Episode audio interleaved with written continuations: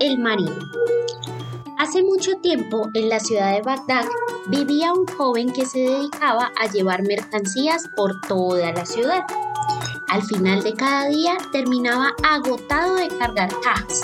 Se lamentaba de que lo que ganaba no era suficiente para dejar de ser pobre. Un día, después de su jornada de trabajo, se sentó a descansar cerca de la casa de un comerciante adinerado llamado Simbad.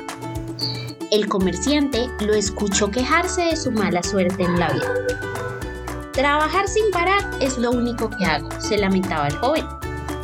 Al final del día apenas logro juntar unas pocas monedas, apenas para comprar algo de comida. Mi vida es un desastre. Simbad sintió compasión por el joven y lo invitó a cenar algo caliente. El joven aceptó y quedó asombrado al entrar en una casa tan lujosa y ver la mesa llena de manjares deliciosos. Nunca había visto tanta riqueza, no sé qué decir, señor. Así es, respondió Simbad educadamente. Soy muy afortunado, pero quiero contarte cómo llegué a tener todo esto. No recibí nada de regalo y quiero que entiendas que es el resultado de mucho esfuerzo. Simbad comenzó a contar su historia al joven intrigado. Mi padre me dejó una buena fortuna, pero la malgasté hasta quedarme sin nada. Decidí convertirme en marinero. ¿Marinero? Eso suena emocionante. Sí, pero no fue fácil. Durante mi primer viaje, caí del barco y terminé en una isla, que resultó ser la espalda de una ballena. Fue un susto terrible. Logré sujetarme de un barril flotante y la corriente me llevó a una ciudad desconocida. Pasé un tiempo vagando por ahí hasta que finalmente conseguí unirme a la tripulación de un barco que me trajo de vuelta a Bagdad. Fueron días muy difíciles.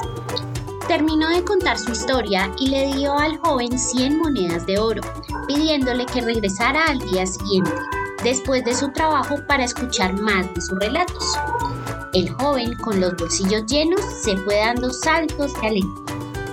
Lo primero que hizo fue comprar un buen trozo de carne para hacer una barbacoa y se lo comió con gusto.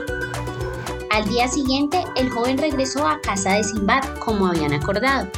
Después de la cena, Simbad cerró los ojos y comenzó a recordar más partes emocionantes de su vida.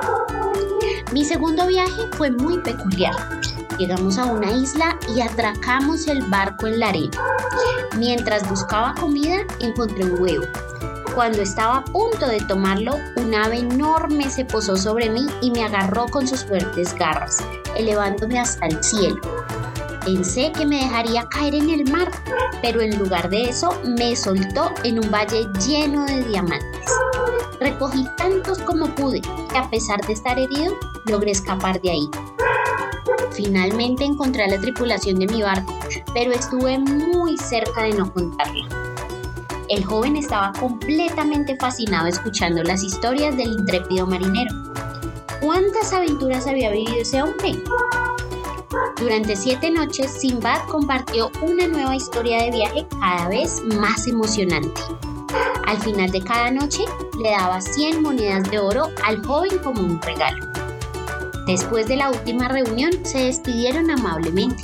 Simbad le recordó al joven que las recompensas en la vida no se dan fácilmente y que cada uno debe trabajar duro por su destino. El joven comprendió que Simbad había alcanzado su éxito a través del riesgo y el esfuerzo. Ahora tenía 700 monedas de oro, pero había aprendido que debía trabajar duro y no confiarse.